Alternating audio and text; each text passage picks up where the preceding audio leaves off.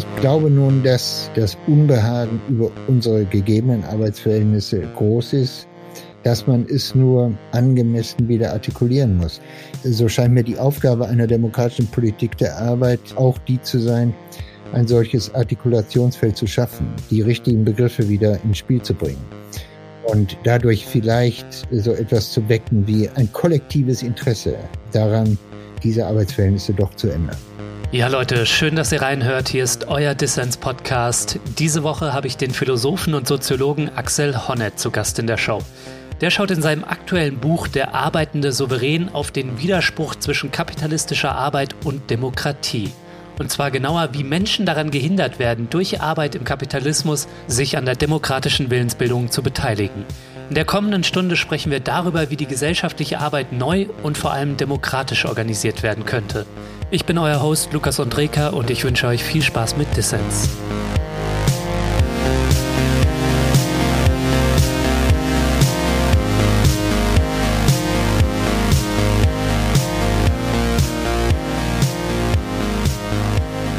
Herr Hornet, schön, dass Sie beim Dissens-Podcast dabei sind, zum zweiten Mal. Herzlich willkommen. Ja, freue mich auch. Ja, wir wollen über den Zusammenhang von Arbeit und Demokratie sprechen. Dem widmen Sie sich nämlich in Ihrem aktuellen Buch. Darin, Herr Hornet, beklagen Sie, dass unser demokratisches Gemeinwesen unter den Zumutungen kapitalistischer Arbeit leidet. Dass nämlich viele von uns neben der ganzen Lohnarbeit überhaupt keine Zeit oder Kraft haben, uns noch politisch einzubringen. Herr Hornet, wie souverän ist der arbeitende Souverän angesichts von 40-Stunden-Woche und Billiglöhnen? Naja, die Grundüberlegung, mit der ich begonnen habe, war die folgende. Äh, wenn Demokratien, demokratische Gemeinwesen versprechen, äh, dass der Souverän das Volk ist und äh, das beinhalten soll, dass jeder Bürger, jede Bürgerin mündig an der demokratischen Willensbildung teilnehmen können muss, dann hat das zur Folge, dass ein demokratisches Gemeinwesen auch sehr genau darauf zu achten hat, ob nun die Arbeitsverhältnisse, die in diesem Gemeinwesen vorherrschen, eine solche Teilnahme überhaupt erlauben. Hm. Äh, da scheint mir irgendwie beinahe äh, ein notwendiger Zusammenhang zu sein, der allerdings in den Demokratietheorien oder auch von Demokratien meistens gar keine Berücksichtigung findet. Der Zusammenhang scheint mir aber offensichtlich zu sein, wenn Demokratien versprechen, jeden Bürger, jeden Bürgerin an der demokratischen Willensbildung teilnehmen zu lassen, dann müssen sie auch für Arbeitsverhältnisse sorgen, die eine solche Teilnahme in angemessener Weise erlauben. Ja, das Volk, das immer so als souverän beschworen wird, das hat in der Regel gar keine Zeit, seine demokratischen Rechte auszuüben. Das ist ein blinder Fleck im Liberalismus. Aber war da die liberale Demokratietheorie eigentlich immer so blind für die Frage der Arbeit in der Demokratie? Man kann das auf eine sehr interessante Weise an den älteren liberalen Demokratietheorien eigentlich betrachten. Kant war der Überzeugung, Frauen, aber auch abhängig Beschäftigte sollten deswegen nicht an der Willensbildung in der Republik teilnehmen können, weil sie eben in Abhängigkeit von anderen sich befinden und daher sich gar keine eigene Überzeugung bilden können. Keine Überzeugung bilden können in Unabhängigkeit von der Berücksichtigung des Willens anderer. Hm.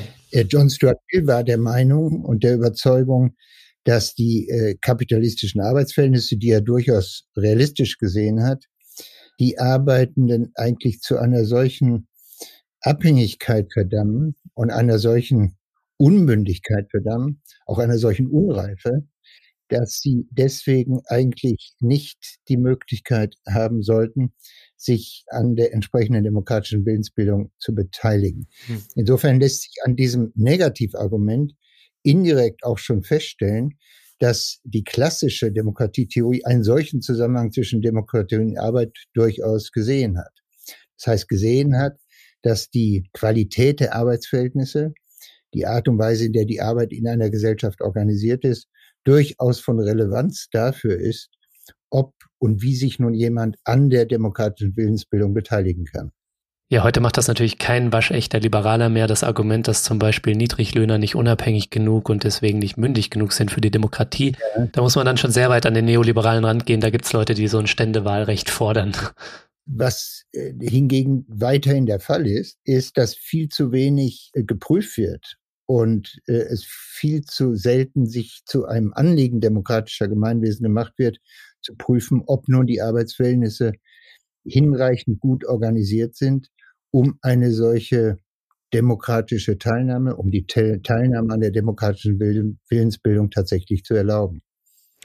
Ich glaube, es ist ja nicht nur in Demokratietheorien ein blinder Fleck, dass äh, der Souverän, das Volk ein Arbeitender ist und äh, dementsprechend sich die Frage stellt, wie ist eigentlich die Qualität der Arbeit, wie haben die Leute Zeit oder in was für Arbeitsverhältnissen stecken sie. Es ist, glaube ich, auch im Alltagsverständnis kaum da, der Blick darauf. Ich glaube nämlich, viele würden sagen, ja, Politik, das ist eine öffentliche Sache und Arbeit, das ist eine Privatsache und das müssen wir trennen. Jeder hat ja auch das gleiche Recht, ob Gutverdiener oder Niedriglöhner, sich direkt politisch zu betätigen oder indirekt eben durch das Wahlrecht zum Beispiel. Und wir haben ja überhaupt da diese Volksvertreter auch, die wir wählen, die dann für uns eben Politik machen. Was würden Sie dem denn entgegnen? Na, ich würde, glaube ich, in zwei Schritten antworten. Erstens ist das ein sehr bescheidener, vielleicht gerade noch liberaler Begriff von Demokratie der nämlich demokratische Teilhabe beschränkt äh, auf die regelmäßige Teilnahme an äh, Wahlen, die in einem Abstand von wenigen Jahren stattfinden sollen, in der also demokratische Beteiligung gedacht wird nur als Teilnahme am individuellen Wahlakt und wo gar nicht gesehen wird, dass demokratische Teilhabe viel mehr einschließt als bloß die individuelle Wahl eines Volksvertreters oder einer Volksvertreterin ein angemessener Begriff der Demokratie. Äh, das haben ja nun viele Demokratietheorien in den letzten 50, 60 Jahren klargemacht, umfasst natürlich vor allem die Teilnahme an der demokratischen Öffentlichkeit. Das heißt, hm. setzt voraus, das Bilden einer politischen Überzeugung im Diskurs mit anderen. Insofern ist die Teilnahme am demokratischen Diskurs oder das Mitwirken an der demokratischen Öffentlichkeit eigentlich gewissermaßen das Herz der Demokratie und nicht erst der Wahlakt. Der Wahlakt soll ja erst das Ende eines Überlegungsprozesses darstellen, der weit vorher beginnt und indem ich im Austausch mit anderen, ob nun Gleichgesinnte oder gerade nicht Gleichgesinnte, mir ein eigenes Verständnis dessen, was ich politisch für richtig halte, erst bilde. Hm. Äh, das wäre der erste Schritt. Der zweite Schritt wäre der Hinweis darauf, äh, dass es eine ganz klassische, ich sag mal, ein klassisches liberales Vorurteil ist, den Bürger, die Bürgerin in die öffentliche Person und die private zu spalten. Das tun wir schon in einigen Hinsichten gar nicht mehr. Wir sind zum Beispiel der Überzeugung, dass wir einen anständigen Wohlfahrtsstaat brauchen, äh, damit jeder auch über hinreichend, ich sag mal, Einkommen oder doch Subsistenzmittel verfügt, hm. nicht nur um sich am Leben erhalten zu können, sondern auch um gewissermaßen die Rolle des Bürgers oder der Bürgerin einnehmen zu können. Das heißt, diese liberale Illusion, man könnte den Bürger spalten in dem privaten, ja, also der, der vor der Politik existiert, und dem öffentlichen, der als politischer Bürger, Bürgerin existiert, hat sich schon in vielen Hinsichten als extrem fragwürdig problematisch erwiesen und sollte nun auch aufgebrochen werden an der Frage der Arbeitsverhältnisse. Hm. Wir wollen nachher, Herr Honnet, noch ein bisschen im Detail darauf schauen, was denn für Arbeitsverhältnisse Ihrer Ansicht nach unserer Demokratie unzuträglich sind. Ja. Jetzt vielleicht aber mal für den Einstieg, an was für Figuren, an was für ArbeiterInnen haben Sie denn da gedacht oder haben Sie im Kopf, wenn Sie an schlechte Arbeitsverhältnisse denken, die Teilnahme an der demokratischen Öffentlichkeit verunmöglichen oder schwierig machen. An wen denken Sie da? Naja, ich würde sagen, da gibt es verschiedene, ich sag mal, Sozialfiguren, die einem sofort ins Auge springen, wenn man die Arbeitsverhältnisse betrachtet. Da ist zum einen die äußerst schlecht bezahlte, in ihrer Leistung gar nicht anerkannte Pflegedienstkraft, ja, die äh, nächtelang im Krankenhaus arbeitet, eine für uns alle extrem wichtige Arbeit unternimmt, mhm. ohne dass sie, glaube ich, äh, einfach aufgrund ihrer Arbeitsverhältnisse genügend Chancen hat, sich hinreichend mit politischen Materien zu beschäftigen, aktiv sich an der politischen Debatte zu beteiligen und so fort. Dann fällt einem natürlich die Kassiererin ein. Es sind alles klassische Sozialfiguren, die einem einfallen, die zu einer enorm monotonen und repetitiven Arbeit verurteilt ist, die nicht nur kräftezehrend ist, sondern ich denke auch mental äußerst anstrengend ist, so dass auch hier man sich fragen kann, ob das eigentlich Arbeitsbedingungen sind, die das möglich machen, was wir doch eigentlich erwarten von der Bürgerinnen und Bürger und dem Bürger, nämlich äh, diese aktive Teilnahme an der demokratischen Willensbildung. Mhm. Das sind nur zwei Sozialfiguren. Man könnte natürlich noch viel mehr nennen. Alle die, die in prekärer Arbeit beschäftigt sind, enorme Mühe haben, sich überhaupt ein Einkommen zu besorgen, das ihnen hinreichend Subsistenz verschafft für sich und die eigene Familie. Also es gibt da ganz verschiedene Aspekte, unter denen man die Arbeitsverhältnisse daraufhin betrachten kann, ob sie eigentlich die minimalen Voraussetzungen schaffen, um sich in der gewünschten Weise an der politischen Willensbildung und Meinungsbildung zu beteiligen. Hm. Und wie müsste Arbeit vielleicht in wenigen Worten anders organisiert sein, damit sie mehr Menschen ermöglicht, sich am demokratischen Gemeinwesen zu beteiligen? Naja, das umfasst also das, was man da so an Änderungen sich vorzustellen hat, umfasst verschiedene Gesichtspunkte, die ich alle unter dem einen Stichwort einer demokratischen Arbeitspolitik zusammenfassen würde. Hm. Das bedarf einerseits sicherlich eines Einkommens, einer ökonomischen Versorgung, die einen unabhängig von der Sorge um das eigene Wohlverhalten macht. Es bedarf auch hinreichender Zeit. Das heißt, es bedarf Arbeitsverhältnisse, die äh, genügend Zeit lassen, um neben dem Privatleben, das von großer Bedeutung ist, und der Erwerbstätigkeit oder der Arbeit, die man zu vollziehen hat, noch genügend Raum lässt für auch nur die Informierung über politische Vorgänge. Hm. Äh, natürlich auch für die Diskussion mit anderen über äh, politische Ereignisse, die Lehren, die man daraus zieht, die man sich ja am besten noch bildet, im Austausch mit anderen. Das sind äh, einige der, ich sag mal, Stellschrauben, an denen eine demokratische Politik äh, der Arbeit anzusetzen hätte. Äh, auch sollte man doch sich vorstellen können, dass wesentlich stärkere Mitbestimmungsmöglichkeiten geschaffen werden als die, die im Augenblick auch nur in verkümmerter Form überhaupt noch existieren in unseren äh, spätkapitalistischen Gesellschaften. Wer nämlich nicht schon am Arbeitsplatz lernt, dass seine Stimme von einigem Gewicht ist für die Beschlussfassung, der wird auch nicht das Vertrauen entwickeln können, dass seine Stimme zählt in der politischen Debatte oder in der politischen Auseinandersetzung. Hm. Also ich habe einen ganzen Katalog von Maßnahmen vor Augen, die erforderlich wären, um die Arbeitsverhältnisse so zu verändern, dass sie doch demokratieförderlicher sind oder dass die, die beschäftigt sind, größere Chancen haben, sich äh, wie alle anderen an der demokratischen Willensbildung zu beteiligen. Ja, wir wollen auch ähm, nachher noch darauf zu sprechen kommen, wie so eine neue Politik der Arbeit aussehen könnte. Das, was Sie demokratische Arbeitspolitik nennen. Ich glaube, da lässt sich dann auch noch drüber diskutieren, welche Rolle da zum Beispiel Arbeitszeitverkürzung, ähm, die Umverteilung von Arbeiten und vielleicht auch das Einstampfen bestimmter Arbeiten, nämlich klimaschädlicher Arbeiten, spielen könnte. Ähm, und Sie thematisieren auch das bedingungslose Grundeinkommen, was Sie ja. kritisch sehen. Lassen Sie uns da nachher noch drüber sprechen. Vielleicht können wir nun einmal auf unsere gegenwärtigen Arbeitsverhältnisse zu sprechen kommen, die Sie jetzt vorhin auch schon als ja in vielerlei Hinsicht prekär charakterisiert haben.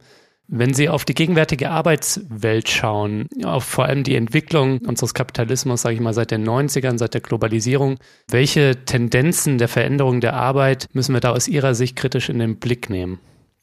eine ganze Reihe von Veränderungen, einige, die tatsächlich ursächlich mit dem Strukturwandel des Kapitalismus äh, zu tun haben, die sich in den frühen 90er Jahren vollzogen haben, andere, die mit einer anderen Organisation und neuen Kontrolltechniken der Arbeit zu tun haben und dritte wiederum, die sich aus der, ich sag mal, äh, neuen technologischen Organisationsform der Arbeit ergeben. Also die groben Tendenzen, die ich sehe, sind erstens natürlich die der Prekarisierung. Ja, äh, das ist kein neuer Befund. Das äh, haben viele Arbeitssoziologen, Arbeitssoziologinnen seit Jahrzehnten festgestellt, dass äh, doch die Arbeit heute wesentlich prekärer organisiert ist, als sie vor etwa 50, 60, 70 Jahren organisiert war. Das heißt, da haben wir es mit einem Niedergang des sogenannten Normalarbeitsverhältnisses zu tun.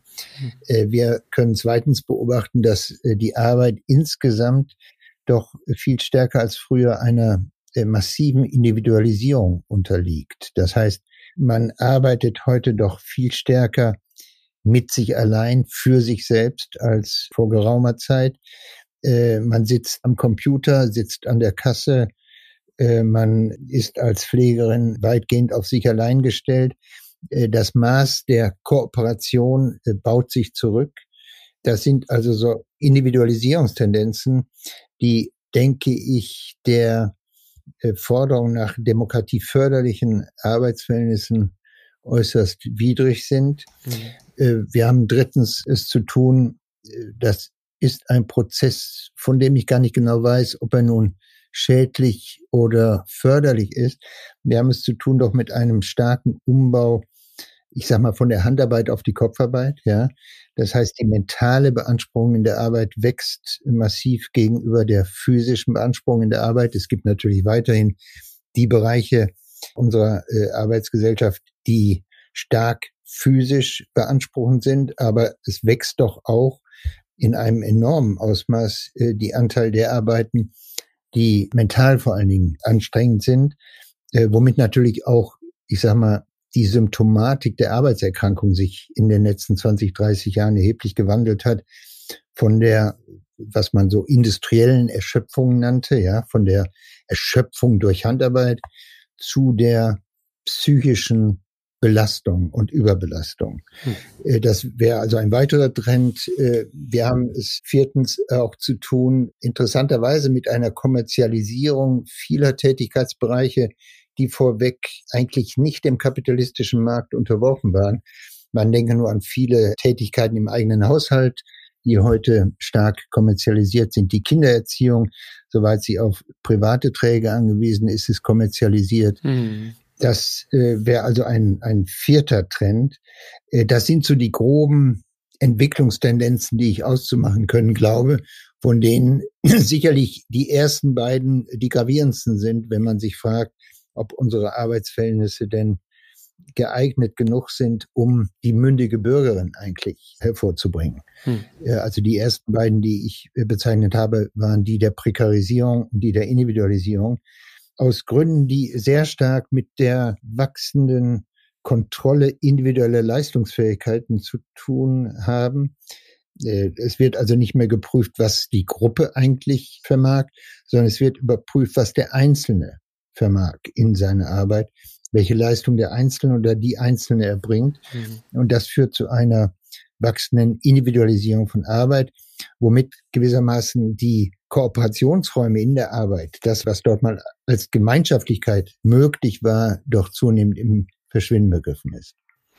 Ja, ich denke da zum Beispiel an die Picker in Amazon-Lagern, die äh, durch Computer auch gesteuert und überwacht werden oder per App überwachte EssenslieferantInnen in den Großstädten, wobei das interessanterweise auch die Bereiche sind, die zwar gewerkschaftlich schwierig zu organisieren sind, ne? also auch durch die eben Isolierung ja. im Arbeitsverhältnis, die Sie ansprechen.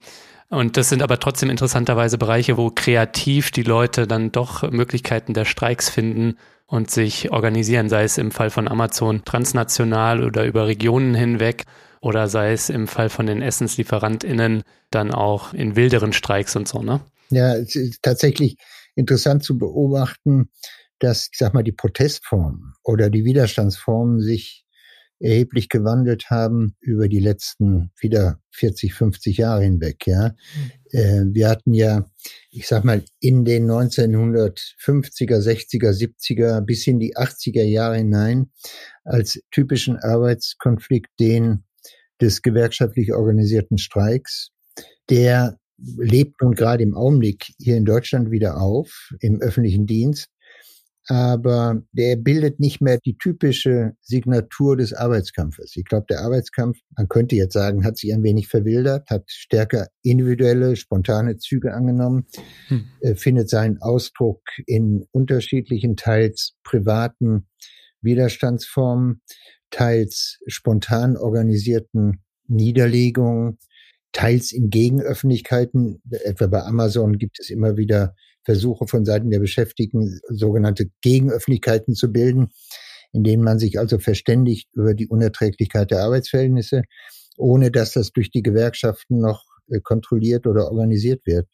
Das heißt, mit den Arbeitsformen wandeln sich im Augenblick auch ein wenig die Widerstandsformen gegen die gegebenen Arbeitsverhältnisse.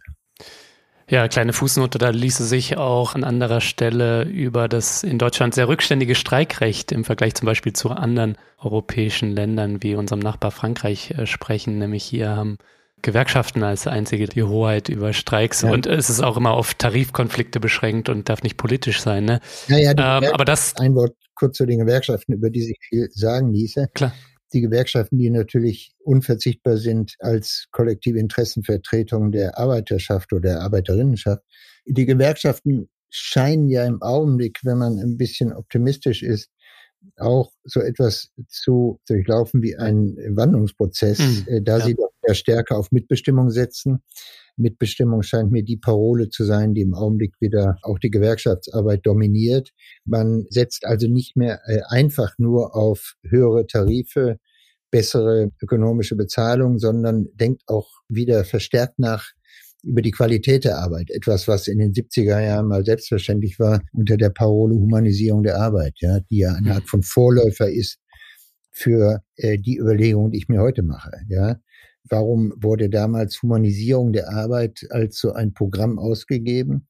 Um die Arbeitsverhältnisse erträglicher zu machen. Und erträglicher hieß oder hätte heißen sollen, glaube ich, um diejenigen, die beschäftigt sind, tatsächlich in der Lage zu versetzen, mündige und autonome Bürgerinnen und Bürger zu sein.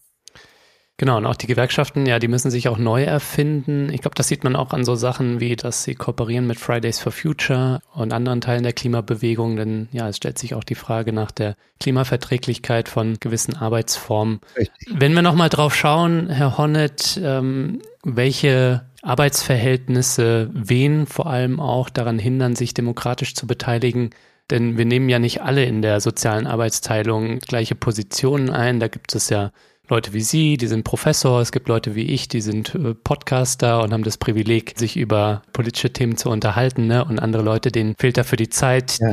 Bevor wir da so ein bisschen drauf schauen, was da eigentlich die Dimensionen sind, die uns daran hindern oder beeinträchtigen, unsere demokratischen Rechte auszuüben, hätte mich noch kurz interessiert. Haben Sie eigentlich mal Zeit in schlechter Arbeit verbracht, Herr Honnet, oder war Ihre Erwerbsbiografie vom Studium bis hin zu einer gut bezahlten Professur sehr geradlinig? Zweimal in meinem Leben habe ich das sehr kurze Zeit getan. Im Übergang vom Abitur zum Studium habe ich beides mal nur sehr kurz. Einmal in einer Verwaltung gearbeitet, wo ich Rechnungen ausfüllen musste. Hm. Und ähnliches, eine unglaublich stupide Arbeit, die mich zur Verzweiflung gebracht hat. Und dann habe ich mal kurzzeitig, ich vermute, wenn ich mich recht erinnere, zwei Monate lang auf dem Bau gearbeitet, ah ja. wo ich im Wesentlichen dafür zuständig war, das Bier für die Kollegen zu besorgen. Das war gar nicht so unangenehm, wie man sich das vorstellen kann. Es war ja mein erster Kontakt mit der Arbeitswelt, wenn man so will. Und äh, die Kollegen waren erstaunlich freundlich, benutzten mich aber im Wesentlichen für solche Hilfsdienste.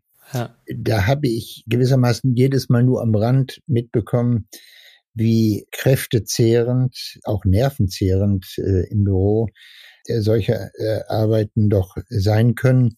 Danach habe ich doch eher luxurierend, muss ich sagen, in der Hochschule verbracht. Hm.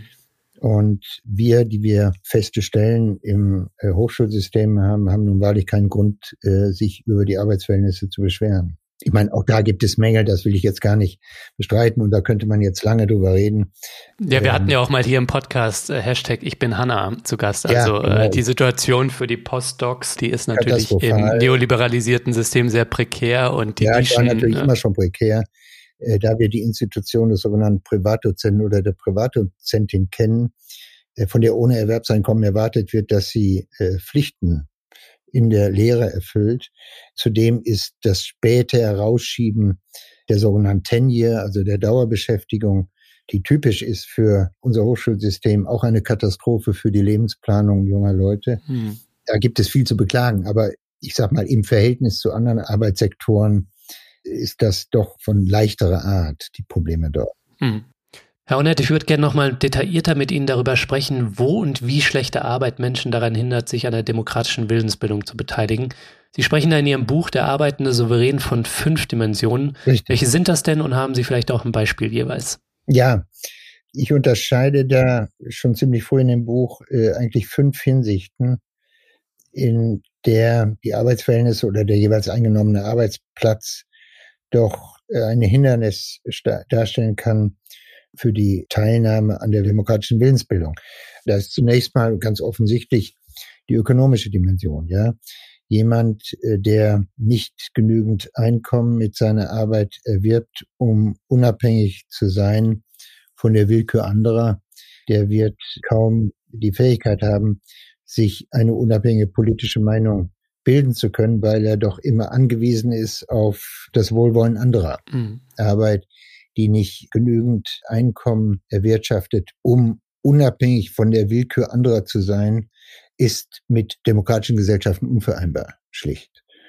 Und äh, das scheint mir aber sehr offensichtlich zu sein und müsste eigentlich selbst dem Liberalen einleuchten. Mhm.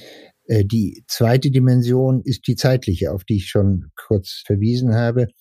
Auch die liegt auf der Hand, glaube ich. Wenn die Arbeit extrem kräftezehrend, sehr lang ist, die Arbeitszeit, dann wird man neben dem Privaten kaum mehr genügend Zeit haben, um sich, sagt das immer wieder, im Austausch mit anderen, ja, weil Politik und Teilnahme an der demokratischen Bildungsbildung ist im Wesentlichen eine kommunikative Angelegenheit und keine einsame. Also um die Zeit zu haben, sich im Austausch mit anderen eine politische Meinung bilden zu können, die man dann auch gern in der Öffentlichkeit vertritt und die man gern auch in seinem Wahlakt dann kundtut. Hm. Also auch das scheint mir auf der Hand zu liegen. Das bedeutet natürlich, dass wir auch ein Auge darauf haben sollten, dass verschiedene Formen der Arbeiten verschiedene Zeitressourcen verlangen. Also kräftezehrende Arbeit oder mental ermüdende Arbeit ist natürlich insgesamt zeitaufwendiger als die, die ich mit leichter Hand vollziehen kann. Also äh, sollte man da durchaus Unterschiede machen, wenn man dafür kämpft, äh, Arbeitszeit zu reduzieren. Ja, es gibt Arbeitszeiten, die sinnvoll ausgefüllt sind, in denen man etwas vollzieht, was man als vollkommen sinnvoll und als äh, für ein Silber erträglich leistet. Äh, das ist etwas vollkommen anderes, als wenn ich eine extrem kräftezehrende, sei es nun physisch oder psychisch kräftezehrende Arbeit vollziehe. Äh, das wird mir kaum mehr die Zeit nebenher lassen, mich noch angemessen an der politischen Willensbildung zu beteiligen. Mhm. Der dritte Aspekt ist eigentlich auch ein Aspekt, der hinlänglich gesehen wird oder zumindest für Augenblicke immer mal wieder der Öffentlichkeit äh, durchaus bewusst ist, nämlich der Aspekt, der mit der sozialen Anerkennung oder Wertschätzung einer bestimmten Arbeit zu tun hat. Um es auf einen knappen Nenner zu bringen, jemand, der in seiner Leistung, die er vollzieht, nicht angemessen wertgeschätzt wird, der wird auch nicht, ich sag mal, den Wert der eigenen Überzeugung für die politische Öffentlichkeit angemessen wahrnehmen können. Wenn ich verachtet werde für die Arbeit, die ich leiste. Ich bin Müllmann, ich bin bloß Pflegerin, ich bin bloß die Kassiererin, ja, auf die andere schon mit einer äh, gewissen Geringschätzung schauen, dann werde ich gar nicht den Mut entwickeln können, meine Meinung in der Öffentlichkeit kundzutun. Das heißt, vieles in der Arbeitswelt hängt mit der Wertschätzung und der Anerkennung bestimmter Tätigkeiten zusammen. Und hier ist unser System der Arbeitsteilung ganz eigentümlich konstruiert dass häufig die Arbeiten, die für unser Gemeinwohl und für die soziale Reproduktion von unendlicher Bedeutung sind, relativ gering geschätzt werden, während Arbeiten, die häufig nicht von großem Belang sind für unser Wohlergehen und für die soziale Reproduktion unseres Gemeinwesens, hohe Anerkennung genießen. Ja, also diese eigentümliche Schieflage der Anerkennungsverhältnisse in der sozialen Arbeitsteilung trägt auch sehr stark dazu bei, dass hier viele Menschen benachteiligt sind, die wertvolle Arbeit leisten für uns, aber deren Arbeit aus welchen Gründen immer, und da gibt es verschiedene gewissermaßen historische Quellen, doch stark gering geschätzt wird. Hm. Ein vierter Aspekt, den ich äh, für sehr zentral halte, den nenne ich sozial ist der, dass eigentlich unsere Arbeitsverhältnisse also nur an wenigen Stellen vorbereiten auf so etwas wie das kooperative Miteinander in der politischen Öffentlichkeit. Wenn ich mich ständig als abhängig begreifen muss an meinem Arbeitsplatz, wenn ich ständig nur Anordnungen erhalte, was ich äh, zu tun habe und keinerlei Räume für die Mitbestimmung über die Arbeitsverhältnisse habe, dann werde ich auch nicht äh, aus dem Nichts gewissermaßen in der politischen Öffentlichkeit ein Gespür für den Wert demokratischer Willensbildung haben, also der Kommunikation und der Mitbestimmung in der politischen Öffentlichkeit. Es scheint mir ganz auf der Hand zu liegen, dass jemand, der sobald er gewissermaßen seine Arbeit, seine Arbeitsstätte betritt, hier sich nur als Abhängiger fühlen muss, kaum so etwas entwickeln wird wie ein, ich sag mal, demokratisches Gespür. Ein Gespür dafür, dass es äh, sinnvoll ist und richtig ist, seine eigene Meinung zu vertreten, weil sie von Bedeutung ist und von einer gewissen Folgewirksamkeit für die politische Meinungsbildung. Mhm. Den fünften Aspekt, den ich äh, schließlich davon nochmal unterscheide, den nenne ich mental, ich weiß nicht, ob das ein glücklicher Begriff ist, der meint einfach, dass zu repetitive, zu monotone oder zu gleichförmige Arbeit es sehr schwer macht, ein Gespür zu entwickeln für die eigene Gestaltungskraft. Ja, jemand, der so enorm repetitive Arbeit über Stunden, Tage, Monate, Jahre zu vollziehen hat, der ist gewiss nicht intellektuell nicht begabt für die politische Mitbestimmung. Der wird aber nicht das Gefühl haben, dass er oder sie irgendeine Initiativkraft, eine Gestaltungskraft besitzt, die von Einfluss ist für das, was in der politischen Willensbildung vor sich geht. Hm. Das sind also die fünf Dimensionen, die ich unterscheide. Äh, und es soll nur bedeuten, in all diesen Aspekten ist der Arbeitsplatz, den man selbst einnimmt, von Relevanz für die eigene Fähigkeit an der demokratischen Bildungsbildung teilzunehmen.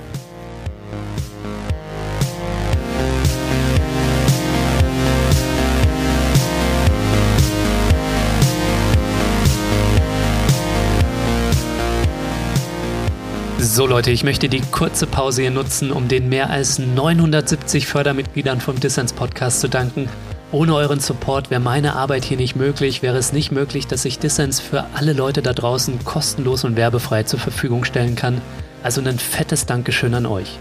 Ja, und es wäre doch cool, wenn wir jetzt möglichst bald die Tausender-Marke knacken. 1000 Fördermitglieder für den Dissens Podcast.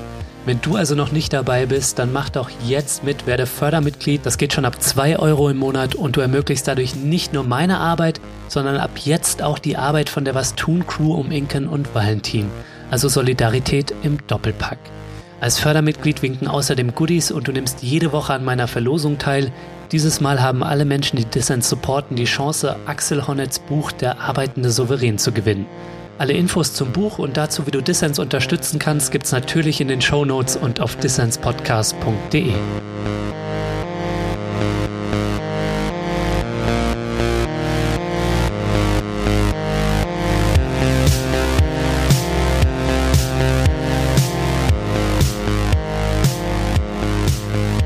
hörst den Dissens Podcast. Zu Gast ist der Philosoph und Soziologe Axel Honneth.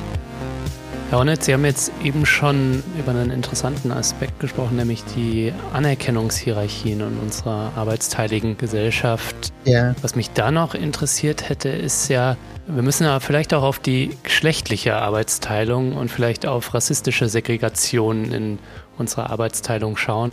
Weil es sind ja vor allem Frauen und Migrantinnen, die im Dienstleistungsproletariat schlechter bezahlte Arbeiten, vor allem auch Sorgearbeiten ausüben und wenn wir jetzt auch nochmal die unbezahlten Sorgearbeiten uns anschauen, dann stellt sich vielleicht auch die Frage, was sehen wir eigentlich alles als Arbeit an? Ne? Dann stellen wir ja fest, dass Frauen sich mehr als Männer um Kinder und Haushalt kümmern. Darunter leidet dann auch die Zeit, die sie dann zum Beispiel in politische Betätigungen stecken können. Und das sehen wir ja zum Beispiel an Parteien und Parlamenten, dass da Frauen und Menschen aus Einwandererfamilien weniger repräsentiert sind. Ne? Und das ist ein Problem. Richtig. Also welche Rolle spielt aus Ihrer Sicht diese, jetzt könnte man auch sagen, sexistische Arbeitsteilung und dann vielleicht auch rassistische Segregation auf unserem Arbeitsmarkt jetzt für die Qualität unserer Demokratie? Lasse mich an der Frage zwei Aspekte unterscheiden und die sind beide gleichermaßen wichtig. Äh, das eine betrifft die Diskriminierung auf dem Arbeitsmarkt, ja. Und natürlich hält diese Diskriminierung bis heute in vielen Bereichen an. Äh, Diskriminierung aufgrund des Geschlechts, äh, Diskriminierung aufgrund der kulturellen oder ethnischen Zugehörigkeit. Das heißt, der Mechanismus, der dafür Sorge trägt, dass bestimmte Arbeiten vornehmlich durch bestimmte Gruppierungen erledigt werden. Hm. Das sind Typisierungen, die sich so festsetzen, dass sie gewissermaßen der Gruppe insgesamt zugerechnet werden, ja. In der Weise, dass man sagt, die sind eigentlich zu nichts anderes in der Lage. Das sind Typisierungen, die sich an bestimmte Arbeitstätigkeiten heften und äh, hier einen ganz engen Zusammenhang herstellen zwischen Gruppenzugehörigkeit und Arbeitsfähigkeit etwa. Ja, äh, das ist das eine Problem. Das führt dann zu Diskriminierung derart, dass man etwa nicht den gleichen Lohn erhält äh, für die gleiche Arbeit, dass man für bestimmte Tätigkeiten überhaupt nicht in Frage kommt, weil einem schlicht aufgrund der Gruppenzugehörigkeit die Qualifikation abgesprochen wird und ähnliches. Ja. Mhm. Diese Mechanismen sind bekannt. Äh, sie werden viel zu wenig bekämpft und sie hängen tatsächlich mit Diskriminierung auf dem Arbeitsmarkt zusammen, die natürlich immer neue Gestalten annehmen und heute äh, sich sehr stark konzentrieren auf, ich sag mal, Immigranten im weitesten Sinn. Äh, die andere Frage, die Sie mitgestellt haben und die äh, genauso interessant ist, ist die, was überhaupt in welcher Weise als Arbeit zählt in unseren Gesellschaften. Äh, da kann man ja auch Veränderungen über die Jahrzehnte, beinahe Jahrhunderte hinweg feststellen, die hochinteressant sind und die mich deswegen haben beschäftigen müssen, weil ich natürlich Entscheidungen zu treffen hatte, was ich in meinem Buch überhaupt als Arbeit begreife. Das ist eine verdammt komplizierte Frage, ja, hm. weil sie sofort mit interessanten Überlegungen darüber einhergeht, welche Art von unbezahlter Tätigkeit oder im Privaten ausgeübte Tätigkeit eigentlich wir als Arbeit zählen sollten, als gesellschaftliche Arbeit und welche nicht. Äh, das ist tatsächlich schwierig zu beantworten. Wir haben die Neigung, heute vieles als Arbeit zu bezeichnen haben eine gewisse inflationären Wortgebrauch und müssen daher doch äh, feinsäuberliche Unterscheidungen treffen, die aber nicht leicht zu treffen sind. Also, noch vor 50 Jahren wurde die Tätigkeit der Hausfrau gar nicht als Arbeit betrachtet. Ja, hm. es war undenkbar, so etwas wirklich Arbeit zu nennen. Es galt vielleicht als etwas, was die Hausfrau von sich aus gerne tut, etwas, was in ihrer Natur liegt, etwas, was gewissermaßen aus ihr herausfließt. Sie ist von Natur aus Mutter, sie ist von Haus aus Hausfrau, aber äh, wir nennen das nicht Arbeit. Wir betrachten das auch nicht als ein Teil unserer gesellschaftlichen Arbeitsteilung. Marx tat das nicht, die Klassiker taten das nicht, die Hausarbeit galt schlicht nicht als Arbeit in dieser Kategorie der gesellschaftlichen Arbeitsteilung. Hm. Das gilt für viel andere äh, Tätigkeiten, die vollzogen werden auch. Die Schwierigkeit ist, dass es natürlich auch viele sinnvolle Tätigkeiten gibt, die aber eher doch rein privaten Zwecken dienen. Ich nehme alle Hobbys, ja. Auch das sind Tätigkeiten. Es sind sogar im Kleinen häufig sehr sinnvolle Tätigkeiten. Wenn ich meinen Garten pflege, meinen Balkon bearbeite, wenn ich abends für die Familie am Grill stehe, wenn ich angeln gehe, all das sind Tätigkeiten, sinnvolle Tätigkeiten häufig, die wir aber, denke ich, nicht als gesellschaftliche Arbeit beschreiben sollten oder fassen sollten. Also muss man eine Unterscheidung treffen zwischen dem, was noch als Arbeit zu gelten hat und dem, was eher als private Tätigkeit anzusehen ist. Und wir sind uns einig da heute darüber, dass die Hausarbeit durchaus gesellschaftlich notwendige, unverzichtbare hm. Arbeit ist, die dementsprechend auch durch unser Gemeinwesen Beachtung verdient, ob nun Beachtung in Form der Entlohnung, Beachtung in Form der Aufwertung, Beachtung in Form der stärkeren Sorge um die Hausarbeit. All das ist heute, glaube ich, im Gange. Und trotzdem müssen wir immer wieder neu unterscheiden zwischen dem, was wir nur als private Tätigkeit und dem, was wir als gesellschaftliche Arbeit bezeichnen wollen. Die äh, Konstruktion, mit der ich mir selber aus dieser Schwierigkeit geholfen habe, war die zu sagen, alles das, was nach unserer gegenwärtigen Überzeugung dem Erhalt unseres kulturellen Gemeinwesens dient, sollten wir als gesellschaftliche Arbeit bezeichnen. Das ist nur noch recht schwammig. Aber wenn man sich es genauer anschaut, hilft das durchaus weiter. Hegel sagte mal, Arbeit ist alles das, was einem allgemeinen Zweck dient. Das ist in etwa die Vorstellung, die ich auch habe. Hm. Einiges an Tätigkeiten dient nur einem sehr privaten Zweck, anderes aber dient dem sogenannten allgemeinen Zweck, das heißt dem Bestand unseres gegenwärtigen Gemeinwesens. Wenn man diese Unterscheidung so trifft, dann kann man natürlich jetzt auch umgekehrt sich fragen, gibt es denn Tätigkeiten, die vielleicht sogar angesehen sind, aber die dem Zweck dieses, dem allgemeinen Zweck unseres Gemeinwesens weniger förderlich sind und vielleicht gar nicht dienen, obwohl sie hoch bezahlt sind und durchaus große gesellschaftliche Anerkennung genießen. Also man, man kommt dann in diese Fragestellung hinein, die am Ende, glaube ich, nur politisch verhandelt und entschieden werden können. Ja, wie wir Sorgearbeiten aufwerten und gerecht verteilen, diese Frage rückt angesichts der Care-Krise und des Fachkräftemangels stärker in den Fokus. Ja, und auch das Problem ähm, und der Abbau rassistischer Diskriminierung auf dem Arbeitsmarkt, das wird von Betroffenen und UnterstützerInnen thematisiert. Und ja, auch welche Tätigkeiten schaden eigentlich unseren Klimaschutzzielen und damit auch dem Gemeinwohl. Das sind alles Fragen, die wir uns zukünftig mehr stellen müssen und wo wir drüber streiten müssen. Es bringt mich jetzt dazu, mal mit Ihnen darauf zu schauen, für was sich progressive Politik mit Blick auf die Arbeitsverhältnisse denn in Zukunft stark machen sollte. Denn im letzten Teil Ihres Buchs, da umreißen Sie eine neue Politik der Arbeit, die sich eine Demokratisierung der gegebenen Arbeitsverhältnisse auf die Fahnen schreibt. Wenn Sie von Demokratisierung der Arbeit sprechen, Herr Hornet, was verstehen Sie denn darunter? Und geht es da um Reformen im Arbeitsmarkt oder um Alternativen außerhalb des Kapitalismus? Naja, es sind im Wesentlichen zwei alternative Strategien, die ich dort auszumalen versuche. Die eine Strategie würde bestehen in der Entwicklung von Alternativen zum herkömmlichen Arbeitsmarkt. Das heißt, in Projekten, die doch versuchen, die Arbeit anders zu organisieren als durch Lohnarbeit oder den Lohnvertrag. Hm. Wir kennen solche Modelle aus der Vergangenheit. Das Genossenschaftswesen war ein solcher Versuch, ja also äh, selbstverwaltete Betriebe, selbstverwaltete Verwaltungen, die tatsächlich häufig im Eigentum der Arbeitenden sind, in der also ein höheres Maß von Selbstbestimmung herrscht, in denen man unabhängig ist von Verträgen mhm. mit dem Arbeitgeber. Das gehört zur Urgeschichte des Widerstands gegen den Kapitalismus, das Genossenschaftswesen. Um das steht es heute nicht allzu gut. In einigen Ländern besser, in anderen schlechter. Bei uns relativ schlecht, in Frankreich ein bisschen besser. Das hängt teilweise von der Geschichte politischer Systeme ab. In Frankreich gibt es eine starke Förderung des Genossenschaftswesens, bei uns kaum. Hm. Äh, das sind Alternativen zum Arbeitsmarkt. Ich bin in diesem Sektor auch äh, irgendwie der sicherlich für viele problematische Überzeugung, dass so etwas wie ein generelles Pflichtjahr für soziale Dienste ganz sinnvoll ist. Oh, gefährlich. Hier ja. gibt es viele Libertäre unter den Zuhörern. ich hatte letztens erst eine Diskussion mit Freunden, die fanden das auch gut und ich war so, ah, wieso muss denn jetzt die Jugend schon wieder ausbaden, was ja. die Erwachsenen nicht hinbekommen, so. Ja. Also es wertet vielleicht kulturell Sorgearbeiten auf, aber dann werden wieder Löcher gestopft, wo man eigentlich Fachkräfte gewinnen müsste durch bessere Arbeitsverhältnisse zum Beispiel. Ja, das leuchtet mir durchaus ein. Äh, mein Argument ist ein ganz anderes an der Stelle. Nämlich, je heterogener unsere Gesellschaften werden und je kulturell pluraler sie sich gestalten, desto notwendiger es vielleicht ist, so etwas in die Wege zu leiten, wie die Möglichkeit zu schaffen, mit den verschiedensten Lebenswelten überhaupt in seinem Leben in Kontakt zu kommen.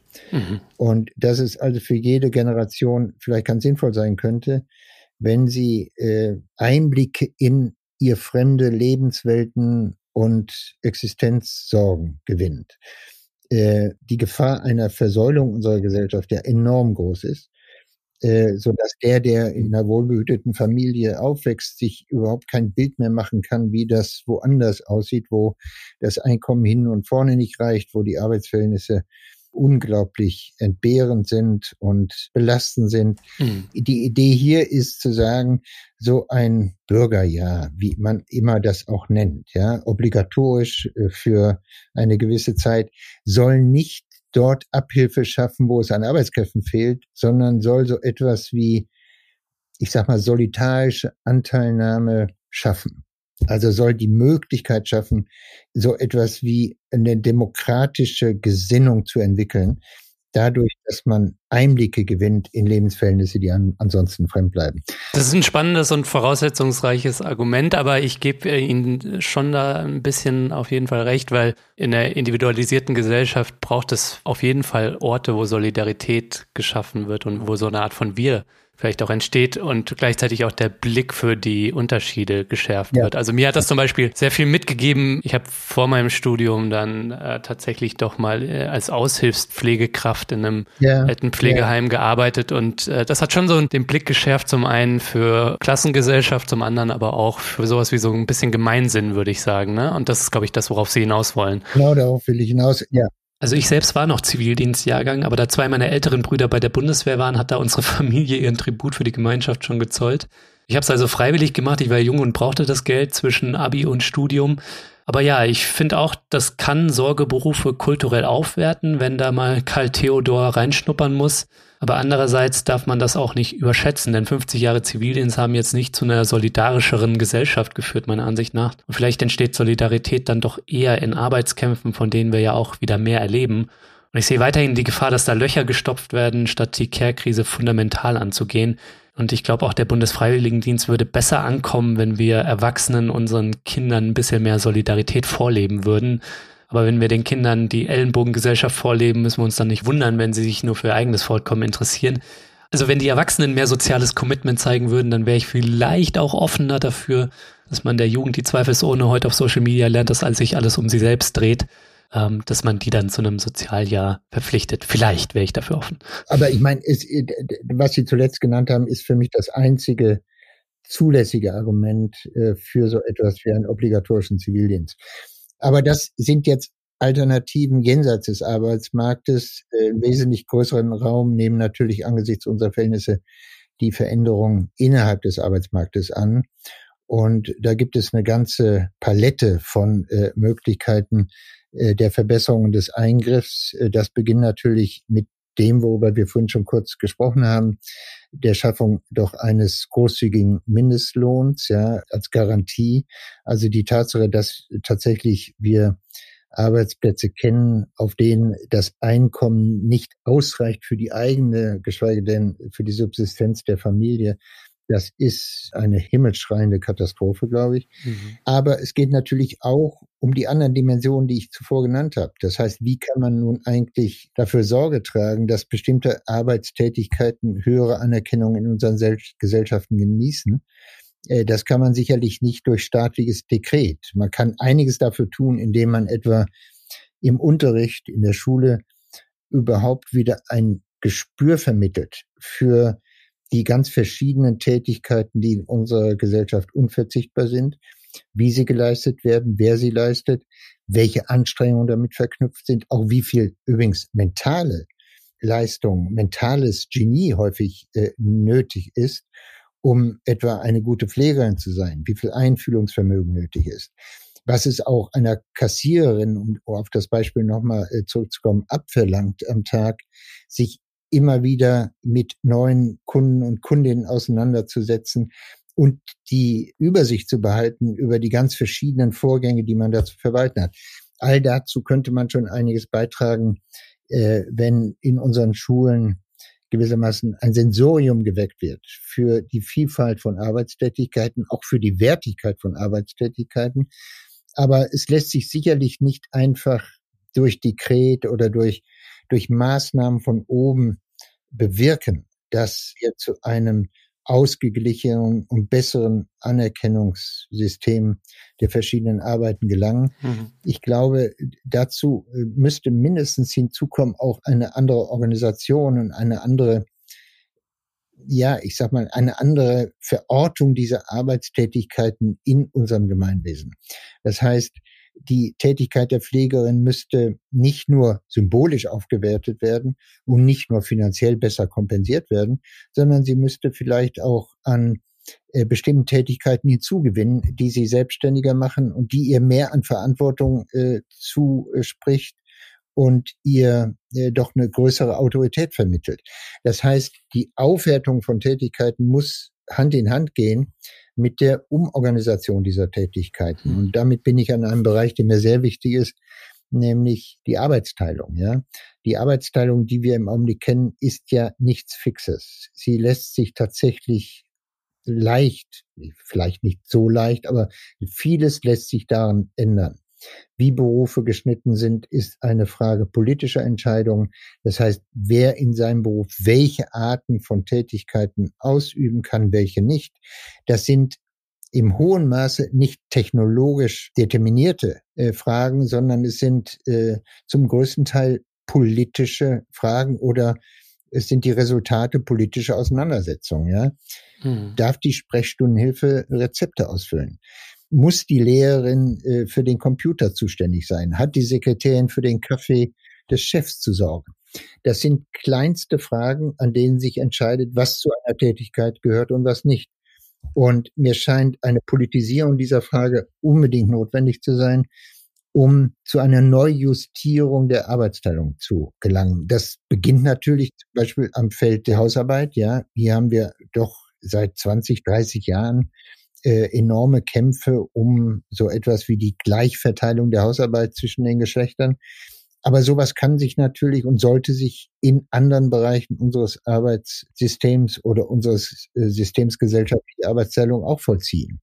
Das heißt, ich plädiere stark für eine, ich sag mal, Politisierung der Frage, wie Berufe geschnitten sein sollten, wer welche Arten von Tätigkeiten und Verrichtungen auf einem bestimmten Arbeitsplatz zu verrichten hat und so fort. Also Sie sehen, ich habe eine ganze, einen ganzen Katalog von Maßnahmen vor Augen, die zu einer Demokratisierung der Arbeitsverhältnisse beitragen könnten. Hm. Da hätte mich noch interessiert, Herr Honneth, welche Rolle da aus Ihrer Sicht der Kampf um die Arbeitszeit auch in Zukunft einnehmen könnte, wenn wir darüber sprechen, wie wir vielleicht mehr Zeit für politische Beteiligung uns freischaffen können. Denn die Qualität der Arbeit, also guter Lohn, selbstbestimmtes Arbeiten und auch Mitbestimmung am Arbeitsplatz, das ist natürlich alles gut und wichtig, aber die Quantität der Arbeit, also Richtig. wie viel Zeit wir mit Arbeit verbringen, ist, glaube ich, auch wichtig. Und der Acht-Stunden-Tag, der scheint mir aus der Zeit gefallen zu sein. Und das realisieren auch, glaube ich, zunehmend Gewerkschaften und politische Initiativen. Nicht umsonst gibt's ähm, ja eben Forderungen nach kollektiver Arbeitszeitverkürzung. Da muss man auch viel über Arbeitsumverteilung sprechen, weil es gibt natürlich auch viele, viele Menschen, die erzwungenermaßen in Teilzeit stecken. Richtig. Aber welche Rolle kann das einnehmen? So, so Initiativen der kollektiven Arbeitszeitverkürzung, 28-Stunden-Woche, 20-Stunden-Woche. Wäre das nicht auch ein Gewinn für unsere Demokratie? Natürlich, das wäre ein, ein großer Gewinn. Ich äh, denke aber, dass dort so eine gewisse Flexibilisierung ganz sinnvoll wäre. Das heißt, am stärksten verdienen eine Reduzierung der Arbeitszeit diejenigen, die während, ich sag mal, acht Stunden mental viel stärker oder psychisch oder physisch viel stärker beansprucht sind als andere, die ebenfalls acht Stunden arbeiten. Das heißt, ich bin sehr stark für Arbeitszeitverkürzung. Ich würde nur die dann dort privilegieren, die am stärksten ausgezehrt werden durch ihre Arbeit. Hm. Und das sind ja ganz verschiedene Sektoren. Ja, das sind angefangen äh, selbst von Ärzten, die in den Kliniken häufig, wenn sie angestellt sind, überfordert sind durch äh, ihre Tätigkeit und die vor allen Dingen die psychische Anstrengung, die ihre Tätigkeit kostet, bis hin äh, zu der schon nun häufig zitierten Pflegerin, die äh, unter äh, zu langen Arbeitszeiten massiv leidet. Äh, alles Sektoren, in denen die Überbeanspruchung durch Arbeitszeit sicherlich nicht förderlich ist äh, der Chance zur demokratischen Partizipation. Also insofern ist Arbeitszeitverkürzung ein ganz zentraler Hebel, um unsere Arbeitsverhältnisse demokratieförderlicher zu gestalten. Ich wäre nur dafür, dass doch nach, ich sag mal an der Stelle, nach Bedürfnis und Belangen äh, zu verteilen. Ja, das macht es natürlich auch nochmal viel komplizierter. Ja, ja, Aber aus sozialer, gesundheitlicher und klimapolitischer Sicht wäre es gut, auch aus demokratischer Sicht oder aus Sicht unseres demokratischen Gemeinwesens, wenn wir jetzt, gegenwärtig haben ja viele immer noch 40 Stunden die Woche. Richtig. Was wäre was wär denn da aus Ihrer Sicht besser oder gut für die Demokratie? Für jemanden, der 40 Stunden äh, zu arbeiten hat, ich würde mal sagen, wieder ein bisschen in Abhängigkeit davon, was er da eigentlich zu tun hat, äh, wäre natürlich eine Verkürzung eine, eine, eine, eine unbedingte Notwendigkeit, ja, um äh, eben nicht nur ein zufriedenstellendes Privatleben führen zu können, sondern um auch das zu sein, was er auch sein soll, nämlich mündiger Bürger oder mündige Bürgerin. Okay, ja, also was dann am Ende Demokratisierung und Zeitreduktion heißt, das überlassen wir dann dem Prozess. Ich wollte jetzt so ein bisschen eine plakative Forderung. Oh. Hornet fordert 28 Stunden ja. aus ihnen herauskitzeln. Ja, dazu werden sie mich nicht bringen. Also das hängt halt stark von lokalen Umständen und von Gegebenheiten im Arbeitskampf ab. Gut, ich sag mal, dass mir gerade 20 Stunden die Woche Erwerbsarbeit reichen. Die anderen 20 habe ich gerade mit meinem Kind zu tun. Aber Herr Hornet, worüber ich noch kurz äh, mit Ihnen sprechen möchte, ist Ihre Kritik am äh, bedingungslosen Grundeinkommen. Ja. Weil es gibt ja in der gesellschaftspolitischen Linken zum einen die Vorstellung von der Befreiung in der Arbeit, aber auch die Vorstellung von der Befreiung von der Arbeit. Viele sehen es heute nicht mehr als Lohn für eine Verbesserung gegenwärtiger Arbeitsverhältnisse zu streiten und fordern stattdessen, dass wir den Zwang zur Erwerbstätigkeit auflösen, indem wir ein ausreichend hohes bedingungsloses Grundeinkommen zahlen. Befürworter sagen auch, das würde Ressourcen freischaffen, um sich politisch mehr zu betätigen. Ja.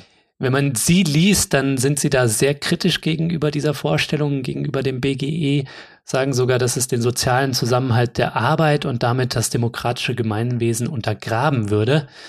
Ähm, was spricht denn da aus Ihrer Sicht gegen das bedingungslose Grundeinkommen? Naja, meine eigene Überlegung basiert auf dem Gedanken äh, oder auf der Beantwortung der Frage, was konstituiert eigentlich ein demokratisches Gemeinwesen? Ähm, das ist gar nicht so leicht zu beantworten, ja. Ist es der Zusammenhalt, den die äh, Bürger und Bürgerinnen im politischen Austausch entwickeln? Oder sollte man nicht sagen, sie entwickeln überhaupt nur ein Interesse am politischen Austausch und an der politischen gemeinsamen Willensbildung, weil sie doch zuvor schon einen gewissen Zusammenhalt und ein Zusammenwirken erfahren haben. Hm. Und ich bin entschieden der zweiten Überzeugung. Das heißt, dass ein Interesse an Demokratie überhaupt nur dann erwächst, wenn ich ein Gefühl dafür habe, dass ich von anderen abhängig bin und mit anderen gemeinsam unser Gemeinwesen gestalte, nämlich durch gesellschaftliche Arbeit. Die ganze Idee des garantierten äh, Minimaleinkommens kappt nun diese Voraussetzung der Demokratie, privatisiert den Bürger und die Bürgerin noch mehr, als er oder sie heute schon privatisiert ist. Sie macht ihn äh, zu einem privaten Einkommensempfänger, der äh, aus sich heraus äh, gar kein Gespür mehr dafür entwickeln kann, warum er anderen etwas äh, schulden soll, warum er sich verpflichtet fühlen soll, an der demokratischen Willensbildung teilzunehmen, weil so etwas fehlt wie das äh, Gespür für Zusammengehörigkeit. Die Frage ist also, woher kann dieses Gefühl für Zusammengehörigkeit eigentlich stammen? Hm. Eine ganz klassische Antwort und eine problematische Antwort, wie wir heute wissen, ist die zu sagen, aus dem nationalen Zusammengehörigkeitsgefühl. Wir sind eine Nation, wir sind Mitglieder einer Nation. Kaum einer von uns will heute noch die Rückkehr dieses Nationalismus, ja, und wir sehen genügend Gefahren, Anzeichen, dass ein solcher Nationalismus zurückkehren kann. Wenn es aber nicht der Nationalismus ist oder das Nationalgefühl, die nationale Ehre, der nationale Stolz, woher sonst soll das Gefühl oder das Gespür dafür stammen, dass wir eigentlich zusammengehören. Und zwar so zusammengehören, dass wir eine gewisse Pflicht haben, uns gemeinsam um das Wohl unseres Gemeinwesens politisch zu kümmern. Meiner Überzeugung nach stammt das nur aus der Tatsache der sozialen Arbeitsteilung, dass wir alle irgendwie miteinander verflochten sind durch das, was wir tun, weil wir dadurch gewissermaßen die materielle Reproduktion unseres Gemeinwesens sichern. Mhm. Die Gegenidee, nämlich die De Demokratie abzukoppeln vollständig von der Arbeitsteilung, scheint mir hochriskant, weil sie gewissermaßen uns noch mehr privatisiert, als wir schon sind, wie ich gesagt habe, ja, weil sie uns dieses Rest an Gefühl von Zusammengehörigkeit und Zusammenwirken auch noch nehmen kann. Und daher scheint mir, ganz abgesehen von den vielen wirtschaftlichen und ökonomischen Fragen, die das Grundeinkommen, garantierte Grundeinkommen mit sich bringt, ist ein so problematisches Modell zu sein, weil sie irgendwie eine vollkommen ungefütterte Hoffnung äh, oder unbegründete Hoffnung darauf hat, dass auch unabhängig von dem Mitwirken oder dem Einbezogensein in die Arbeitsteilung so etwas wie ein Gefühl demokratischer Verantwortlichkeit überhaupt entstehen könnte. Und das sehe ich gar nicht. Ja, ist auf jeden Fall eine spannende Perspektive. Wir müssen es angesichts der fortgeschrittenen Zeit mal so stehen lassen. Äh, ich würde sie auch gerne da mal mit BGE-BefürworterInnen ja. zusammenbringen und darüber diskutieren lassen, weil da natürlich immer das Argument auch ist, dass es mehr Zeit eben schaffen würde für das demokratische Gemeinwesen. Ich meine, das geht dann immer von edlen Menschen aus. Am Ende hocken vielleicht alle vor Netflix, inklusive mir. das, was ich meine, ja. Das ist eine Hoffnung, die resultiert aus dem Bilde des, ich sage mal, Homo Politicus, als seien wir von Natur aus alle politische Naturen, ja. Als hätten wir von Natur aus oder von Haus aus ein Interesse an der Politik. Das ist, glaube ich, das hat schon John Dewey an bekannten Stellen gesagt, ein Irrglaube. Hm. Wir sind extrem plurale Menschen. Das heißt, wir haben die verschiedensten Vorlieben, Begehrlichkeiten, Interessen.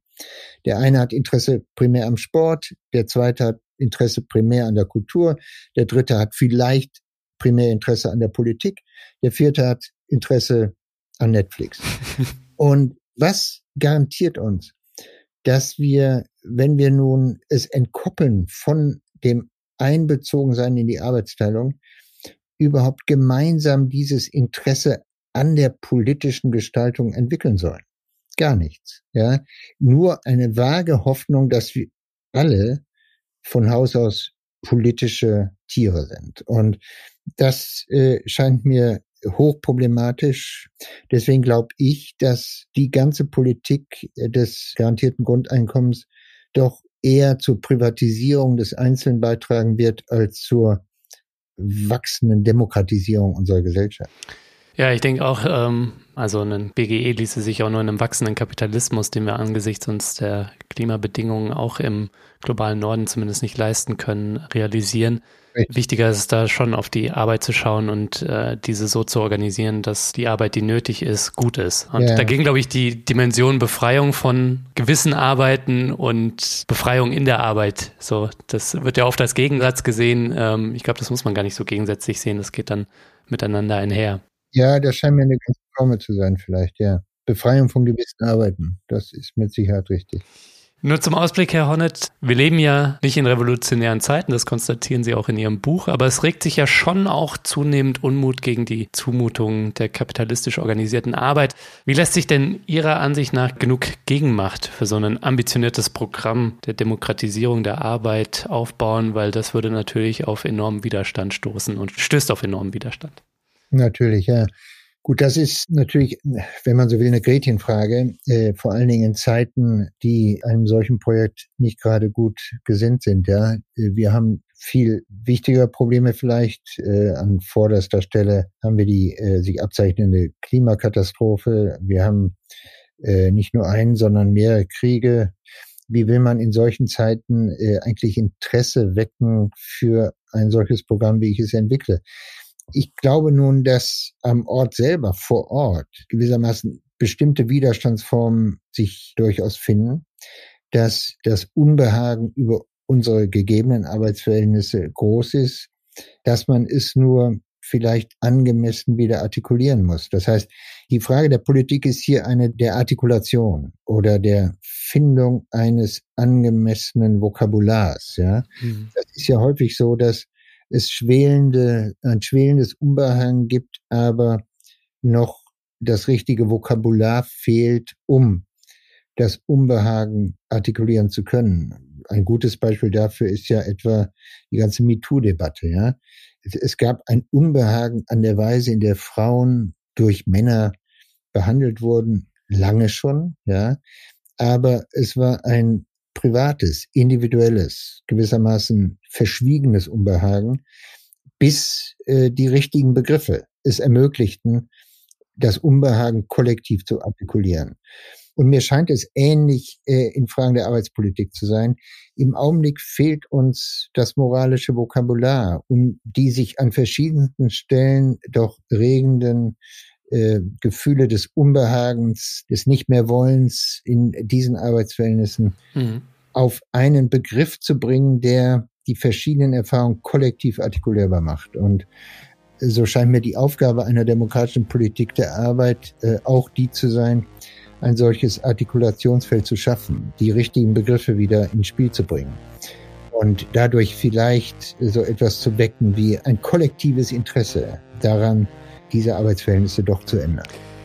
Ja, vielleicht hat dieser Podcast einen winzigen Beitrag dazu geleistet, Interesse dran zu wecken an den Themen Arbeit und Demokratie.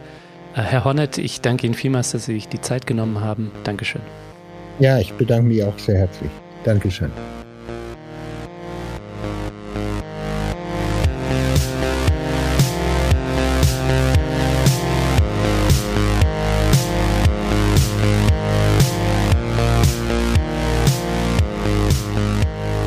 Ja, das war der Dissens Podcast für diese Woche. Schön, dass ihr alle dabei wart. Zu Gast war der Philosoph und Soziologe Axel Honneth.